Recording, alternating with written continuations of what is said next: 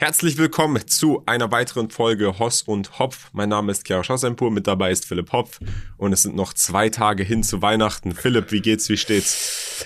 Danke sehr, Kian. Mir geht es eigentlich sehr gut. Äh, bei uns ist äh, Weihnachtsgeschäft hört sich immer so blöd an, wie wenn das irgendwie so speziell, aber bei uns geht's einfach nur Takt auf Takt. Du weißt ja selber jetzt, wir machen Podcast, danach haben wir direkt einen nächsten Termin, danach haben wir nochmal direkt einen nächsten Termin. Das ist auch zum ersten Mal, dass wir, glaube ich, drei, wir zwei, drei Termine nacheinander haben an dem Tag. Also läuft gut. Ich, meine Maschine läuft, wenn, äh, wenn viel los ist.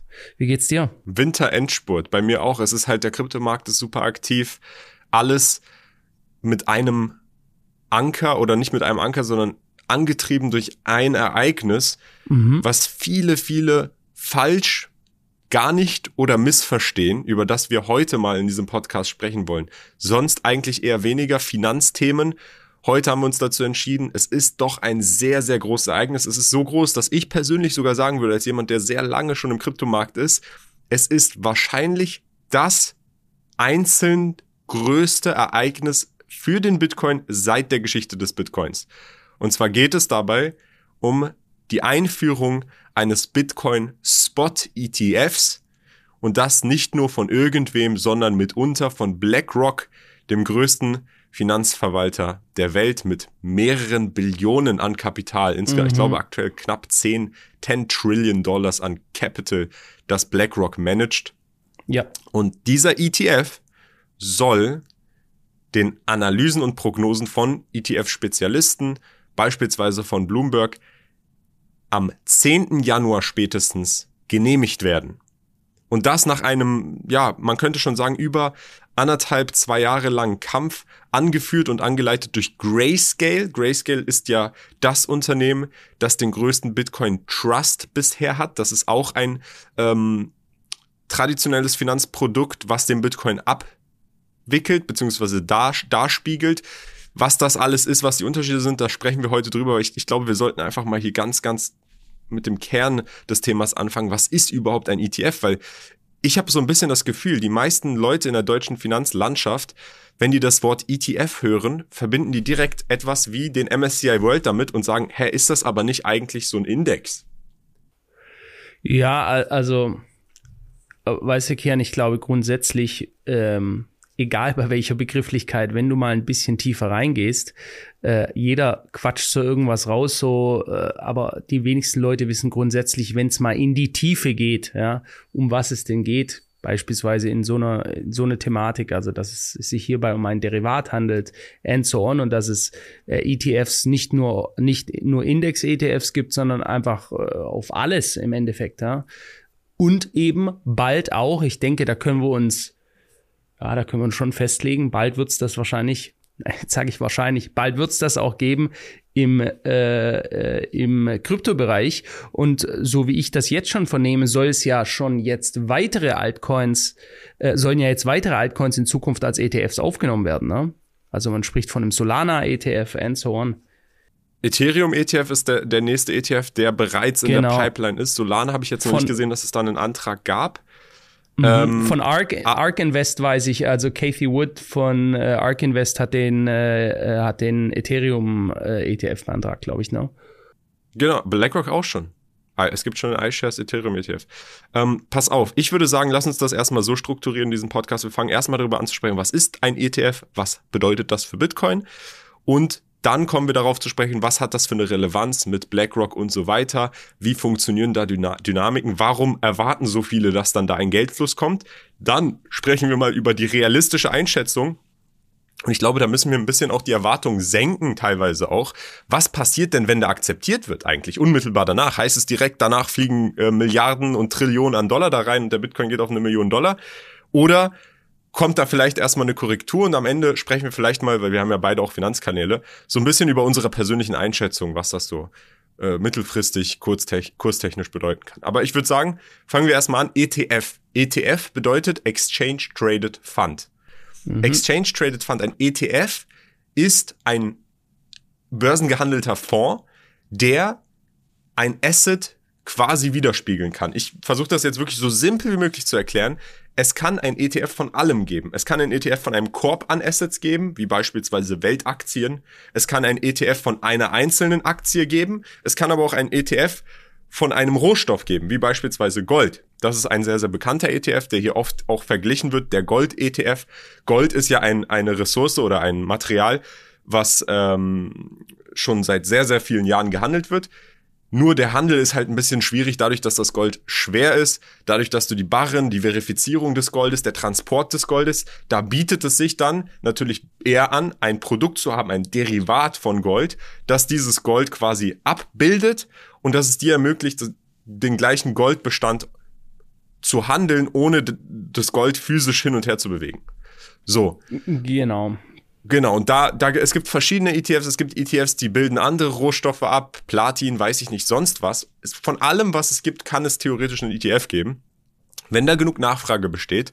Und ähm, diese ETFs werden von Unternehmen rausgebracht, von Asset Managern, wie beispielsweise BlackRock oder Vanguard, die dann nicht nur diesen Prozess übernehmen, in dem Sinne, dass sie sagen, ihr bringt uns das Geld, wir kaufen das dahinterliegende Asset mit einem Partner zusammen, sondern diese Asset Manager haben ja auch ihre eigenen Kunden, für die sie ihre Vermögensverwaltung machen, die sie dann theoretisch auch zu dem Kauf eines ETFs, der unter sie gelistet ist, hinbewegen. Die dann sagen, hey, weißt du, du hast ein Portfolio, solltest diversifizieren, das ist eine neue alternative Assetklasse, solltest vielleicht ein bisschen dahin und dahin und dahin investieren und ein bisschen was davon kaufen.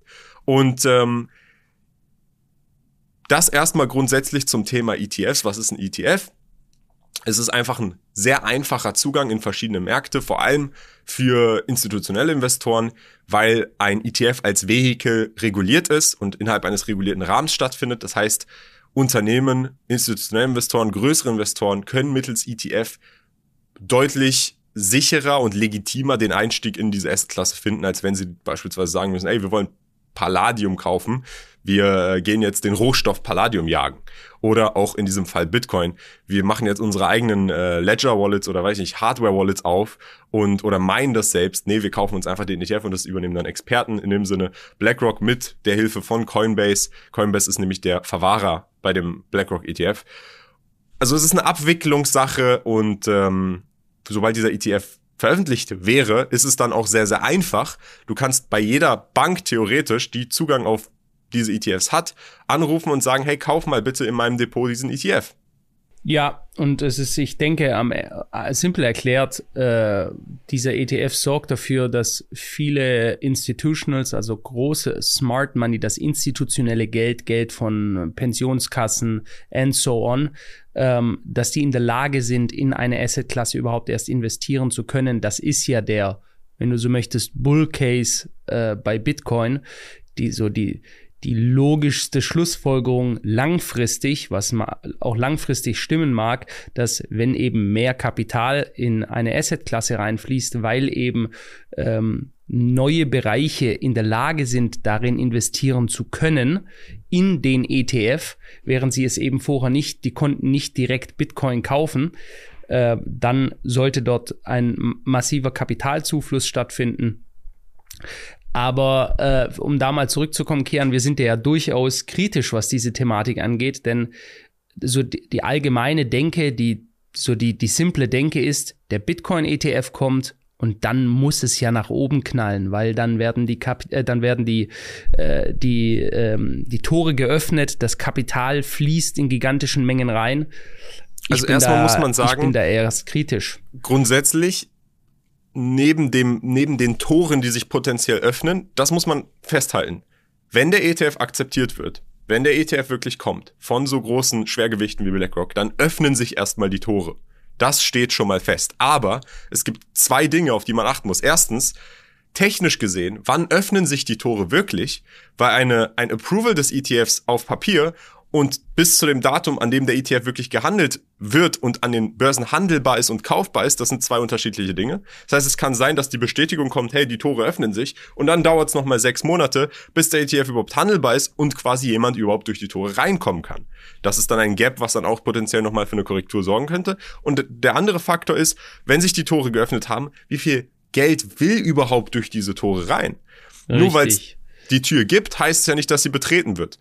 So, das sind die, die zwei Punkte, die man äh, dahingehend auf jeden Fall kritisieren muss oder kritisch betrachten sollte.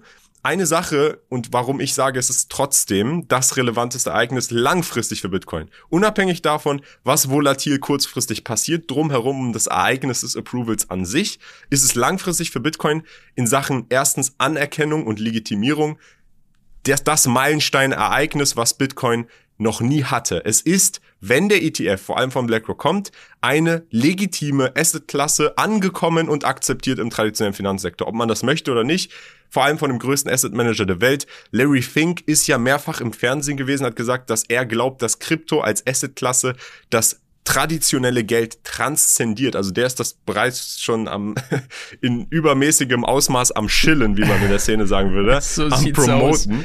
Ähm, und man muss eine Sache ganz klar sagen, wenn der ETF draußen ist, Gold gibt's schon sehr, sehr lange. Gold kennt jeder, Gold hatte jeder.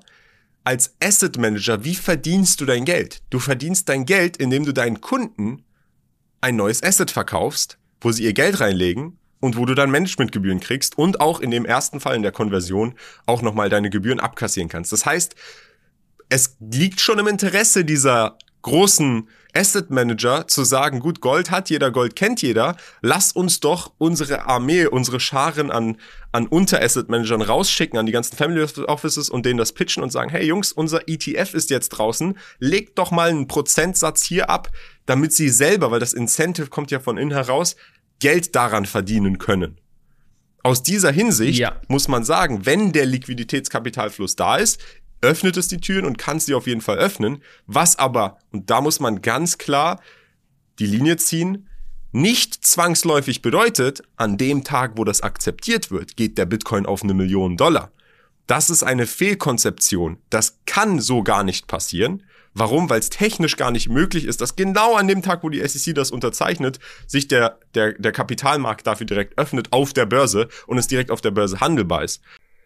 Ja, ich glaube auch, also erstens mal, du, du hast jetzt äh, so die, die mathematische Equation aufgestellt, aber auch grundsätzlich, wenn man sich mal überlegt, was dann die Market Cap sein müsste, da müssten die sich gerade entscheiden, da müsste an dem Tag irgendwie, äh, keine Ahnung, irgendwie das krasseste Black Swan Event kommen, alles sonst bricht herum, die das Vertrauen in das traditionelle Geld, also Fiat Money, zerbricht komplett und die ganze Welt geht in die Fluchtwährung Bitcoin und das äh, ich sage, da ist immer noch Gold und Silber sind da immer noch sehr gefragt in den traditionellen Märkten. Ja, also da, da müssen wir erstmal rankommen an, an denen ihre Market Cap. Ist das möglich? Ja, das ist möglich.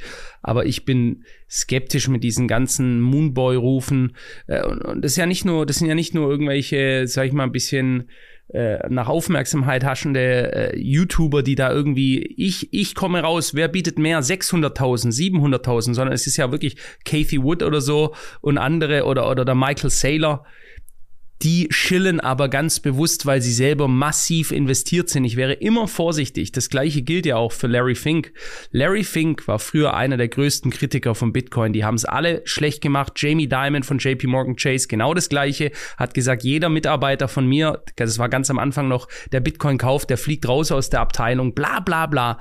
Also immer das alte Spielchen. Erst eine Assetklasse schlecht reden, dann dadurch den Preis drücken, sich dann im Anschluss selbst eindecken entdecken und dann, wenn man sich eingedeckt hat, ich gehe davon aus, dass damals zum FTX Low, das wir im, im Bitcoin-Preis gesehen haben, da hat man ja gesehen, dass unglaublich viel Institutional Money auch reingeflossen ist.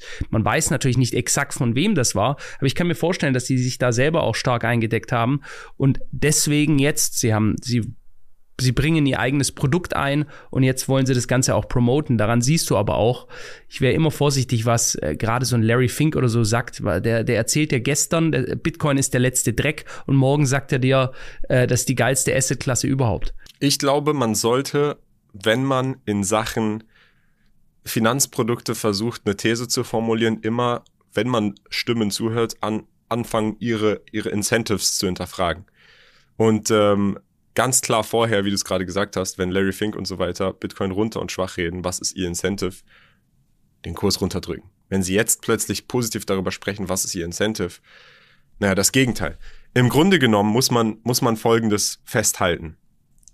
An sich ist das Ereignis Bitcoin ETF ein massives Ereignis. Ich persönlich kann mich noch erinnern, 2017, weil ich den Markt so gehandelt habe und weil das damals die These war. Das war der Treiber für den vorletzten Bullenmarkt. Der letzte Bullenmarkt war ja unsere Bewegung von Covid Bottom 3000 auf 60, 70.000 Dollar mit dem Double Top, was wir mhm. gesetzt haben 2021 mit der massiven Geldexpansion. Davor der Bullenmarkt, wo wir mit dem Bitcoin auf 18, 19.000 Dollar gegangen sind, da waren die wenigsten noch mit dabei.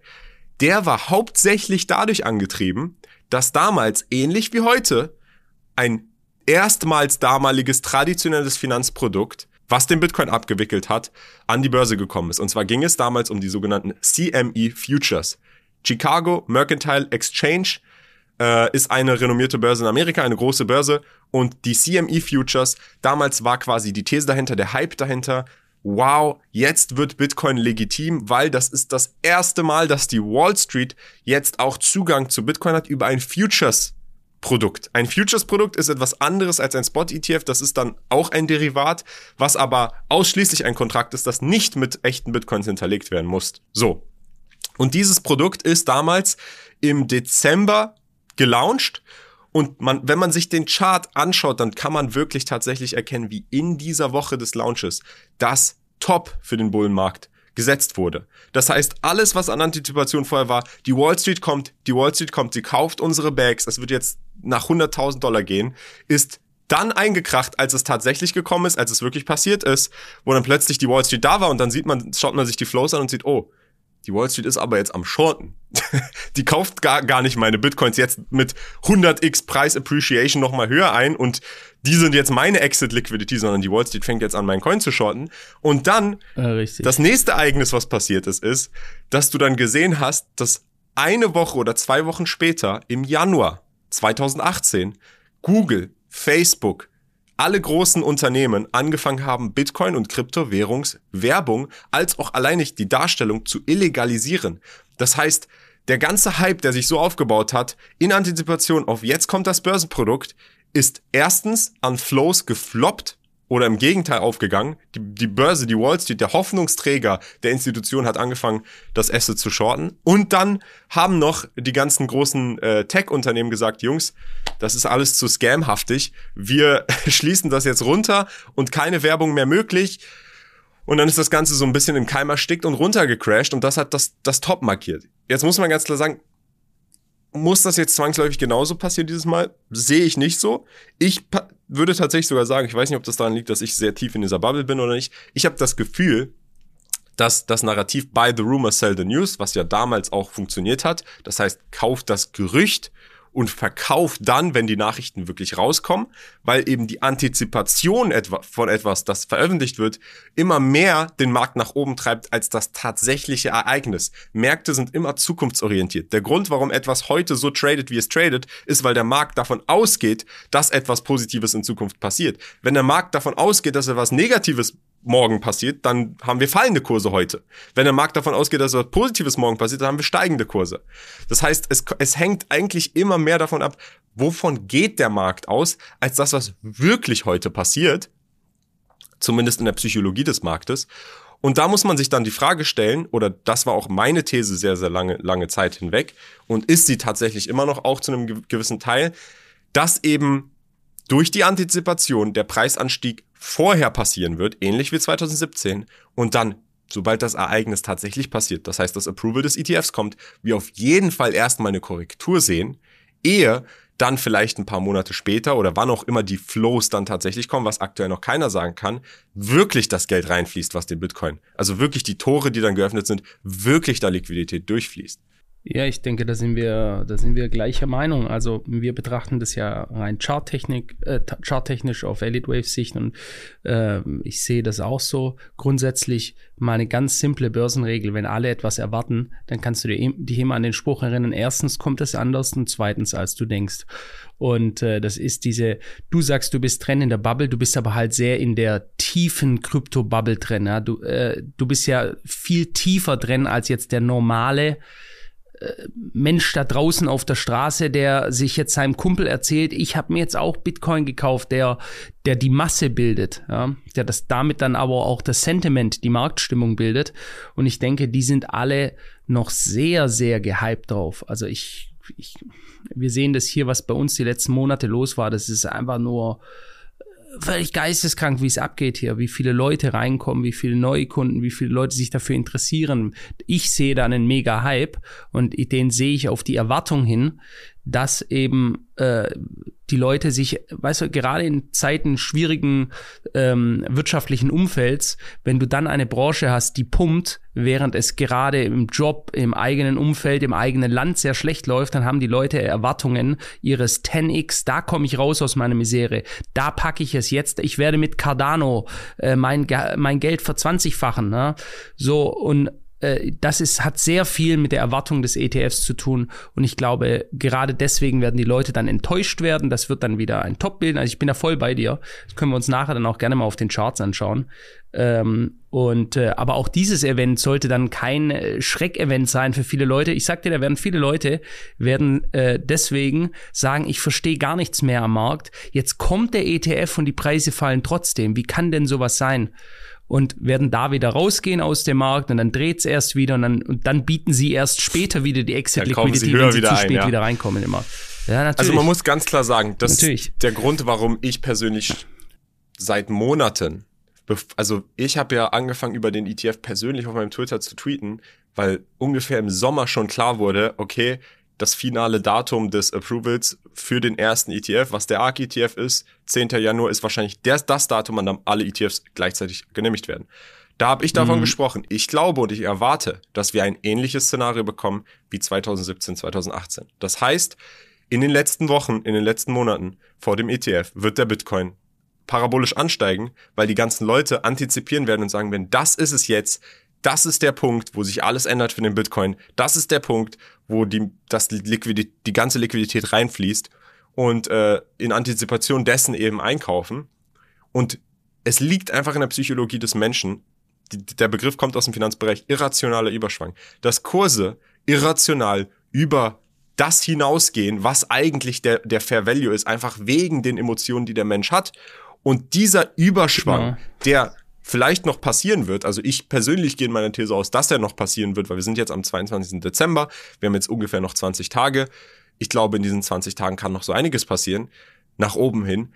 Ähm, dass sich das auf jeden Fall, unabhängig davon, ob es akzeptiert wird, nicht akzeptiert wird, ob, äh, weiß ich nicht, die Welt morgen untergeht, ob Larry Fink morgen selber mit einem Bitcoin-Tattoo ins, ins Fernsehen geht, dass sich das auf jeden Fall nochmal aus dem Markt nehmen wird, weil das ist der über Hebel, das ist der, die Überspekulation, die dazugekommen ist und die dazukommen wird und die auch erstmal rausgenommen werden wird und rausgenommen werden muss. Ich denke, das, ich denke, das sieht man auch, wenn man Open Interest sich anschaut, gerade äh, wenn man sich die äh, Liquidation Levels anschaut, also wo mit gehebelten Positionen gerade, an, an, welchen, an welchen Kurslevel gehebelte Positionen drin sind, auch gehebelte Shorts beispielsweise, das könnte den Markt nochmal kurzfristig hochtreiben. Äh, ich bin gespannt, wir haben uns ja gegenseitig noch nicht jetzt unsere Charts angeschaut. Äh, ich bin gespannt, was du da nachher siehst. Ähm, aber ich denke, wir sehen insgesamt ein ähnliches ein ähnliches Szenario. Ich möchte da mal eine, eine Story ganz kurz erklären, die brennt mir die ganze Zeit schon.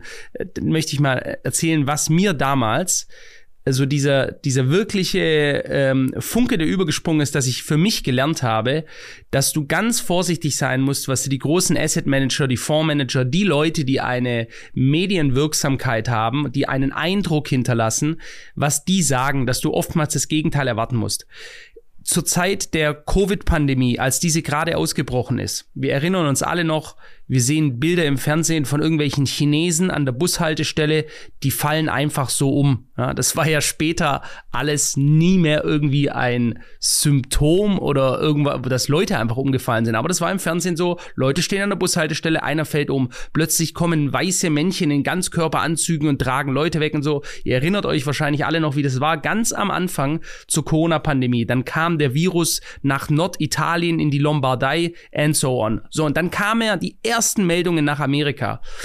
Und zum damaligen Zeitpunkt hat sich Bill Ackman, Bill Ackman ist einer der bekanntesten Hedgefondsmanager der USA, hat sich bei CNBC und bei CNN jeweils ins Studio gesetzt und hat lautstark gefordert, dass die US-Regierung einen kompletten Lockdown machen muss. Komplett Lockdown meinte er damit, dass die gesamte Wirtschaft runtergefahren wird. Also alle Handelsrouten gestoppt, alle Geschäfte zum Stillstand, alles stoppen, weil es kommt die schlimmste Seuche der Menschheitsgeschichte. Wir werden alle untergehen. 20 Millionen Tote erwartet and so on. So, damals habe ich mir das angehört, habe mir noch nicht genau gewusst, was eigentlich der Plan war. Erst im Nachhinein, Monate später, kam dann heraus, dass Bill Ackman gleichzeitig oder ein paar Tage davor eine der größten Short-Positionen im Gesamtmarkt eingegangen ist. Dann ist er ins Fernsehen reingegangen, hat gefordert, dass die Regierung alles zumacht, einen kompletten Lockdown. Was passiert? Die Kurse brechen natürlich massiv ein, wenn der Wirtschaftszyklus zum Erliegen kommt. Diese alte Dampflok, die fährt quasi die Wirtschaftslok. Wenn du die mal anhältst, dann braucht es sehr lange, bis die wieder zum Laufen kommt. Das haben wir dann alle gesehen mit den Lieferketten-Schwierigkeiten. So, und er hat damals quasi eine sich selbst erfüllende Prophezeiung, die er, er hat sich, er hat seinen Short selbst promoted im Fernsehen und ist übrigens dafür auch nicht angegangen worden, ja. Das ist ja ganz klare Marktmanipulation. Aber er hat halt gesagt, ja, das war meine Meinung. Gefährlicher Virus und äh, wir müssen, wir müssen alles dicht machen und er hat auf jeden Fall mehrere Milliarden verdient mit diesem Short.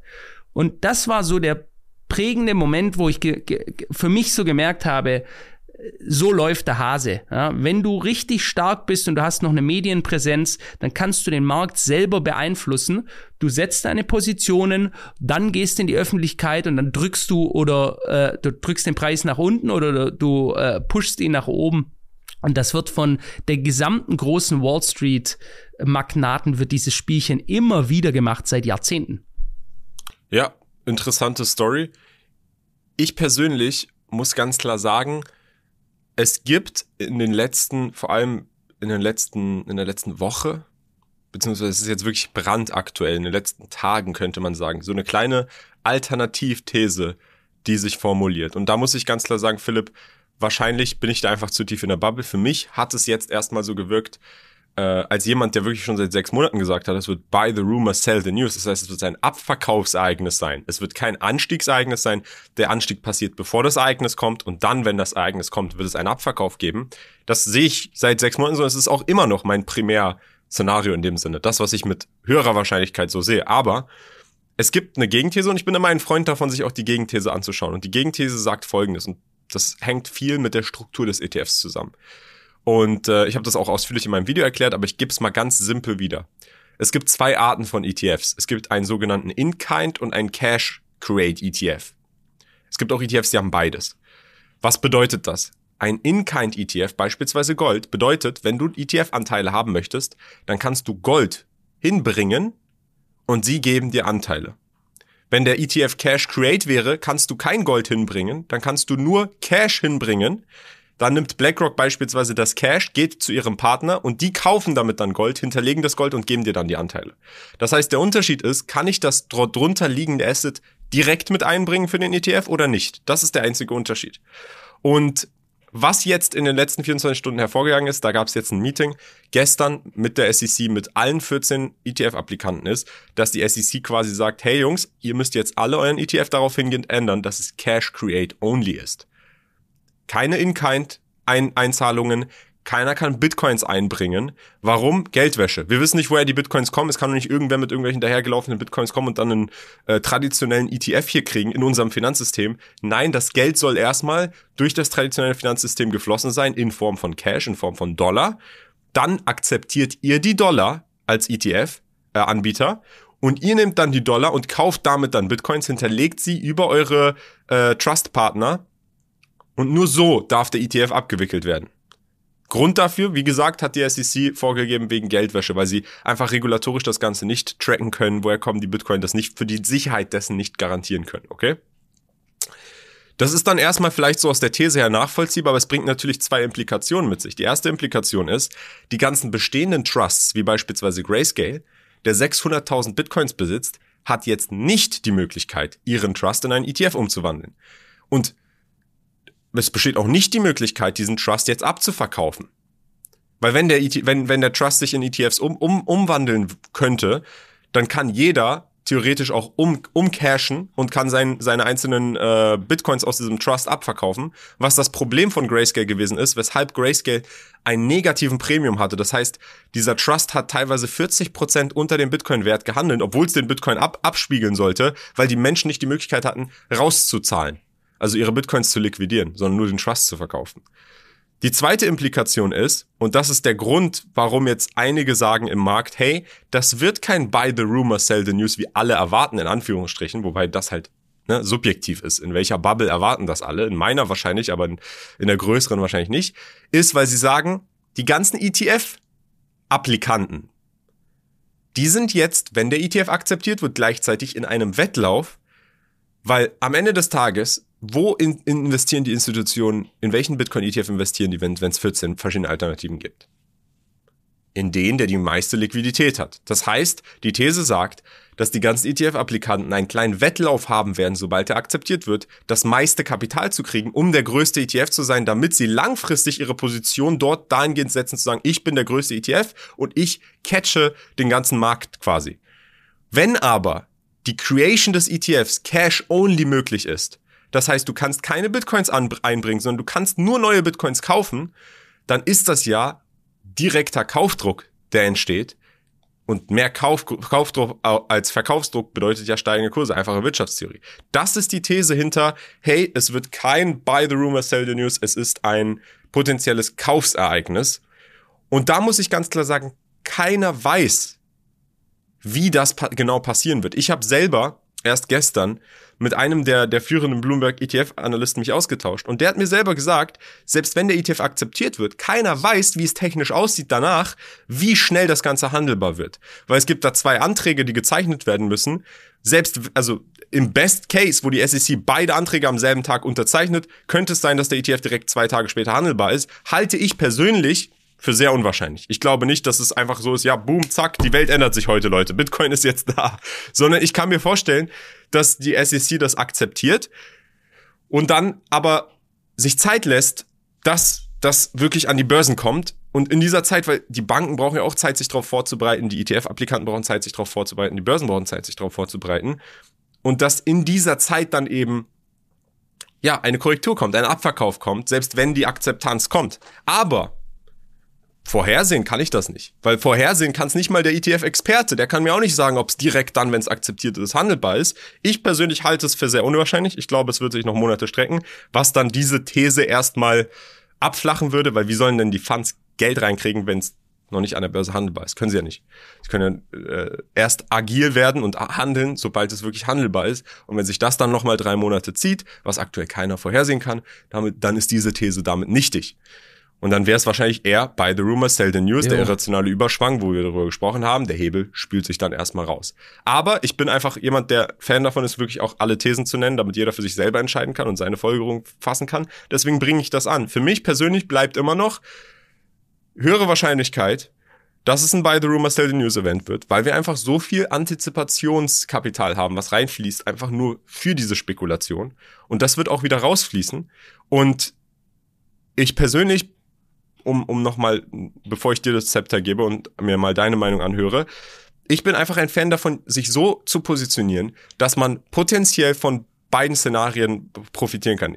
Was heißt das? Das heißt nicht, dass man super krass mit irgendwelchen quantitativen Strukturen arbeitet, sondern wenn du dich positionierst, wenn du dich in den Markt einkaufst, ob es Spot ist, ob es wieder Futures ist, was auch immer, und du setzt, dir selber Bereiche, wo du sagst, oder Daten, an denen du sagst, ich nehme jetzt Teilprofite mit.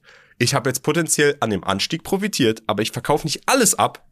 In dem Fall, selbst wenn man sagt, oh, es wird beide Rumor Sell News, um potenziell noch das unerwartete Ereignis auch noch mitzunehmen. Weil das ist der Fehler, den ich oftmals sehe. Es gibt Leute, die verkaufen entweder dann direkt alles ab, die verkaufen dann zu früh alles ab, dann geht der Kurs in die entgegengesetzte Richtung. Bleibt euren Thesen stark, setzt eine These auf, nimmt immer Teilprofite mit, nicht dann gierig werden und sagen, nee, nee, nee, jetzt geht er auf eine Million, sondern nimmt immer Teilprofite mit. Denn wenn man Teilprofite mitnimmt, dann sichert man sich potenziell auch gegen die Gegenseite ab, weil selbst wenn es dann runterfällt, gut, du hast deine Profite realisiert. Das heißt, fallt dann nicht in FOMO und sonst was und sagen, oh, es geht aber auf eine Million und ich halte jetzt alles, sondern nimmt immer Teilprofite mit, sichert euch gegen die Gegenseite ab. Das ist meine Meinung. woher du immer mit deiner Million kommst, Alter. Also ich meine, sagen, gibt es, gibt es wirklich viele Leute, die diesen Katie Case Woods hat machen den mit, Case der mit Million? einer Million. Ja, ja, aber ja, also ich habe ich, die hat schon, ich, ich will das jetzt nur weil eine Zahl für mich ähm, unglaubwürdig klingt, will ich mich nicht darüber lustig machen, aber Katie Wood ist schon bekannt für unglaubliche Preisziele, die nennt auch für Tesla und so. Das ist schon, die, die macht einfach mal, machst du mal mal 20 und dann hau ich die Zahl raus. Ähm, ja, also am Ende des Tages, Märkte verlaufen zyklisch. Bitcoin ist wahrscheinlich der am besten zu berechnende zyklische Markt überhaupt auf jeden Fall auf Basis unserer Analyse von 182 Märkten analysieren wir den Bitcoin am präzisesten. Und dieser hat eine, ist eine sehr starke zyklische Natur. Das heißt also, der verläuft in Wellenbewegungen wie jede andere Assetklasse auf diesem Planeten. In der Geschichte der Menschheit gibt es keine einzige Ausnahme. Die verlaufen alle zyklisch, aufwärts, Bewegungen gefolgt von Abwärtsbewegungen und das wird auch da passieren. So dieses ganze, die, wenn eine Manie entsteht äh, unter den Marktteilnehmern, dann ist es eben dieser Gedanke, jetzt, ich verpasse es, ich werde keinen Einstieg mehr finden, jetzt knallt's komplett nach oben äh, und dann in die Ewigkeit. Nichts geht in die Ewigkeit, kein einziger Markt der Welt ist eine Einbahnstraße. Ja, es geht nie nur in eine Richtung. Jede Bewegung wird auch irgendwann auch wieder korrigiert. Und äh, ich kann da nur Leuten mitgeben, erstens mal seid investiert, ja, also Kians Richtung ist ja eher das aktivere Traden in diese Märkte. Ähm, und ich würde einfach mal sagen, für die Leute, die irgendwie sagen, ich habe Angst, irgendwas zu verpassen oder so, ja, seid einfach mal investiert. Wenn du in Deutschland in den Spotmarkt investierst, dann also ganz normal äh, Spot Bitcoin oder andere Kryptos kaufst, dann musst du so, solltest du sowieso dich an die steuerliche Jahresregel halten. Das heißt, dass du deine Gewinne erst nach einem Jahr und einem Tag realisierst, weil sie dann steuerfrei sind. Und solltest du dich entscheiden, das schon davor zu tun, also von mir aus nach sechs Monaten, deine gekauften Bitcoins wieder zu veräußern, dann musst du eben Einkommenssteuer darauf bezahlen. Wir wissen alle, dass die in Deutschland ekelhaft hoch ist. Nicht nur das, es kann sogar deine persönliche Einkommen, deinen persönlichen Einkommensteuersatz erhöhen. Das heißt, wenn du davor, ich sage jetzt mal irgendwas 36 Prozent äh, Einkommensteuer hattest und du nimmst dann fetten Gewinn beim Bitcoin mit oder bei irgendeinem anderen Coin, dann wird der nochmal auf dein Einkommen hinzugerechnet dann kann es sein, da wir eine progressive Einkommenssteuer, äh, eine progressive Steigung der Steuer haben. Das heißt, mit mehr Einkommen gehst du plötzlich einen Tax Bracket, eine äh, Steuerstufe weiter nach oben. Kann sein, du zahlst mehr Steuer noch. Deswegen kann Leuten nur mitgehen, seid investiert. Ja, der, der, der Kian und ich, wir schreien mit dem Megafon, ich auf dem Hamburger Fischmarkt, äh, schreien hier seit einem Jahr, Leute, kauft, ja, steigt ein. Da haben sie alle noch geschrien. Ich weiß noch, Kian, da haben wir uns ja auch köstlich amüsiert, wie sie alle so bei der FTX-Pleite damals dann 3000, wer bietet weniger? Der fällt auf 2000, ja, oder Bitcoin fällt auf null. Da habe ich einen eigenen Ordner noch, den ich mir damals angelegt habe, weil ich mir gesagt habe, die lese ich in der Zukunft alle vor. Die geilen Kommentare, die sagen, der Bitcoin geht jetzt auf null, ja, die, die sind auch alle jetzt, äh, schweigen sie und sind wieder zurück unter ihren Steinen. Ähm, so, die, diese Situation Situation, wir hatten ja alle, die, wir hatten eine richtige Zeit und diese Anstiege, die der Kian vorher erwähnt hat, also die, der Hype, der schon reinkam, der war ja auch jetzt schon in den letzten Monaten. Ich meine, äh, was wollt ihr mehr? Also der war schon, kann sein, der geht auch noch ein bisschen weiter. Das können wir uns gleich mal äh, auf, den, äh, auf den Charts anschauen. Wollen wir ja, das mal zeig, machen? Zeig mir mal gerne eure Vielleicht Charts. Ich persönlich glaube, Abschluss. der geht noch weiter hoch. Ich glaube, für mich ist es so, Philipp, ich, ich sage ganz klar, ich kann es kurstechnisch nicht vorhersehen weil es für mich damals auch 2017 so war, dass ich es kurz, kurstechnisch nicht vorhersehen konnte. Ich konnte erst, ich konnte es eher zeittechnisch vorhersehen, weil für mich ganz klar feststeht in den, in den letzten sieben Tagen, in den letzten neun Tagen nach vor ETF Approval und das Zeitfenster öffnet sich potenziell am 5. Wir haben jetzt engere Zeitfenster, das öffnet sich am, vom 8. bis 10. Das heißt, in den Tagen vor dem 8. Und der achte ist ein Montag, das heißt, da haben wir nochmal ein Wochenende. Das heißt, vom fünften bis das die Woche vorher wird für mich der stärkste Anstieg wahrscheinlich sein, bis zu dem Tag, wo es eben akzeptiert wird. Abhängig davon. Es kann ja auch vorher akzeptiert werden. Und, und dann wird es erstmal einen Abverkauf geben. Das ist so meine Ansicht. Ja, ja, das ist, äh, es ist Speculation am Ende. Also Absolut, es ist, es ist Spekulation. Kann gut sein, Wichtig dass es, ist einfach, dass es dass, genauso das, kommt. Was du auch sagen wolltest. Ich glaube, es ist riskanter, gar nicht exposed zu sein, zum Markt, also Richtig. gar keine Exposure zu haben, gar keine Bitcoins zu besitzen, gar kein nichts in irgendeiner Hinsicht, als exposed zu sein, aktuell. Das würde ich ganz klar einmal festhalten. Und dann wird es ganz wichtig sein, am Ende des Tages, wenn die Position im Plus ist, nehmt Teilprofite mit. Damit sichert ihr euch dagegen ab, dass wenn Dinge in die andere Richtung laufen, dass ihr zumindest Profite realisiert habt. Genau.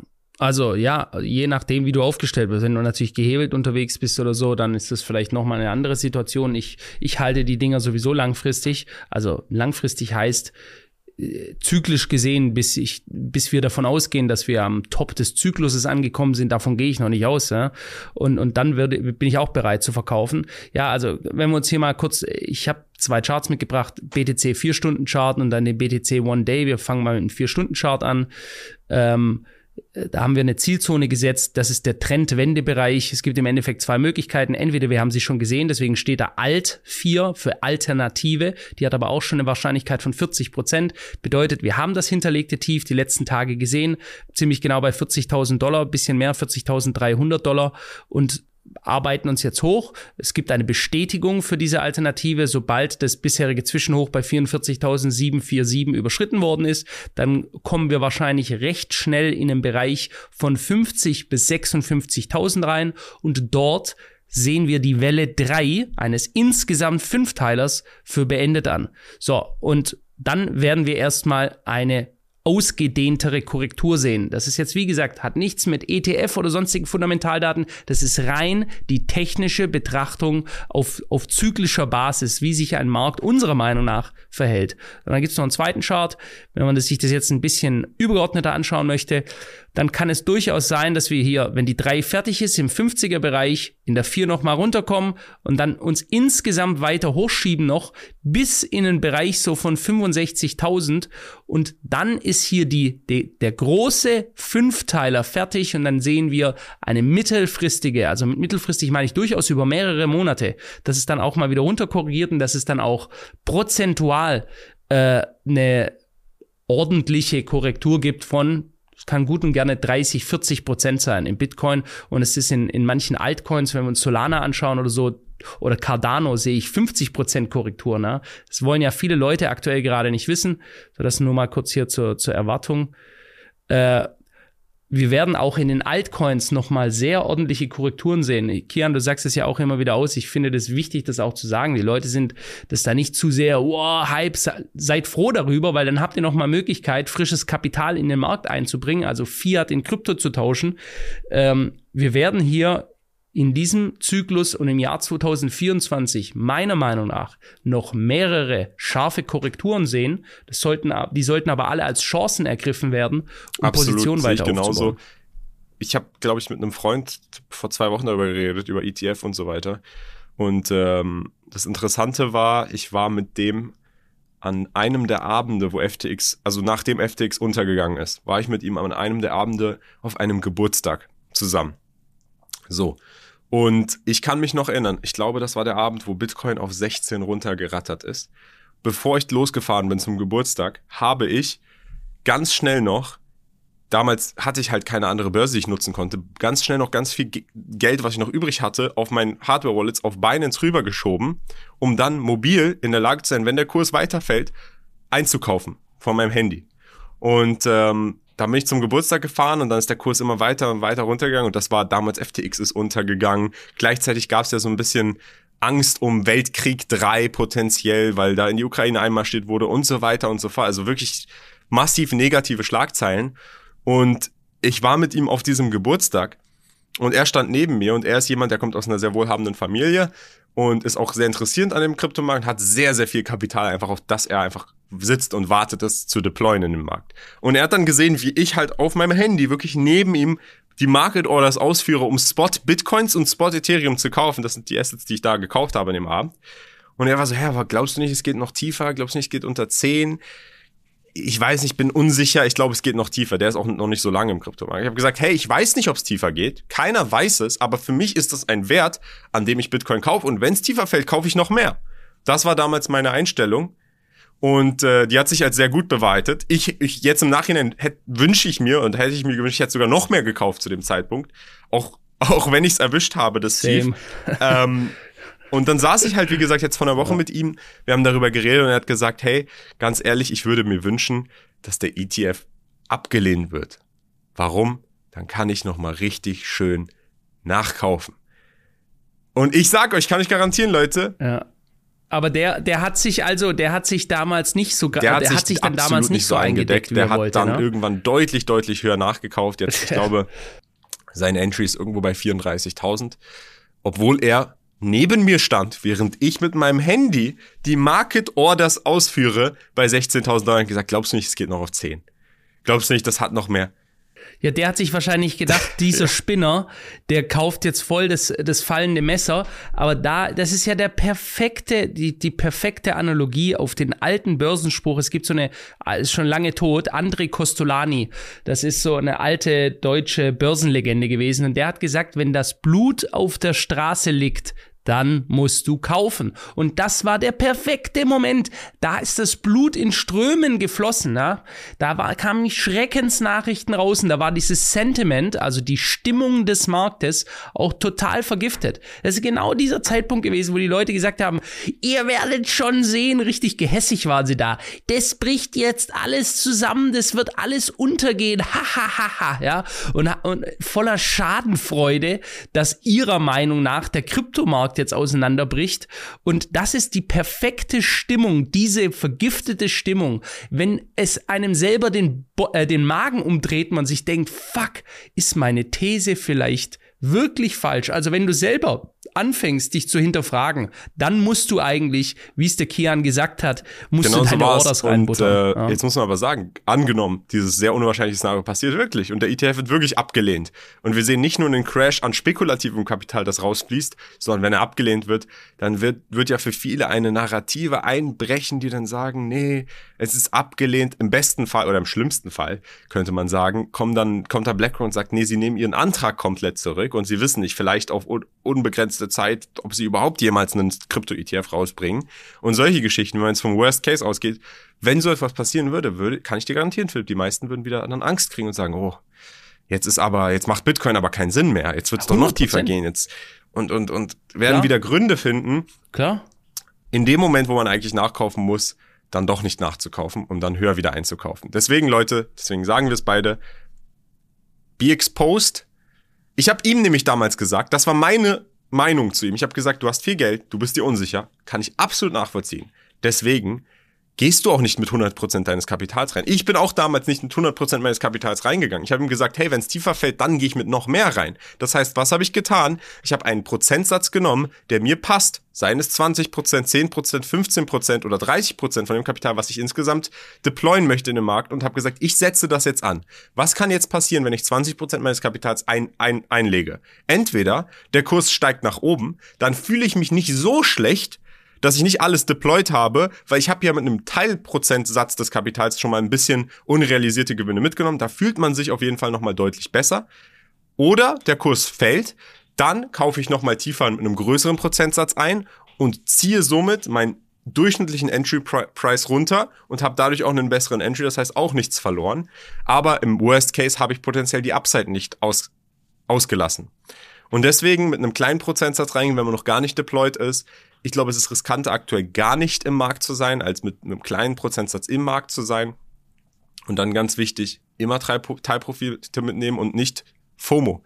Nicht FOMO kriegen. Jetzt zum Beispiel habe ich gesehen, die letzten Tage Solana ist auf 100 Dollar gestiegen. Äh, ich habe mich dazu auch sehr positiv auf Twitter geäußert, weil ich in einem Tutorial eine Solana-Position bei 20 Dollar aufgemacht und die läuft immer noch. Und ähm, da habe ich halt dazu getweetet, hey, das ist der absolute Wahnsinn. Aber habe dann auch gleichzeitig klargestellt, dieser Tweet sollte nicht jetzt die Aufforderung sein, für Leute in FOMO zu geraten und sagen, oh, jetzt muss ich aber noch Solana kaufen.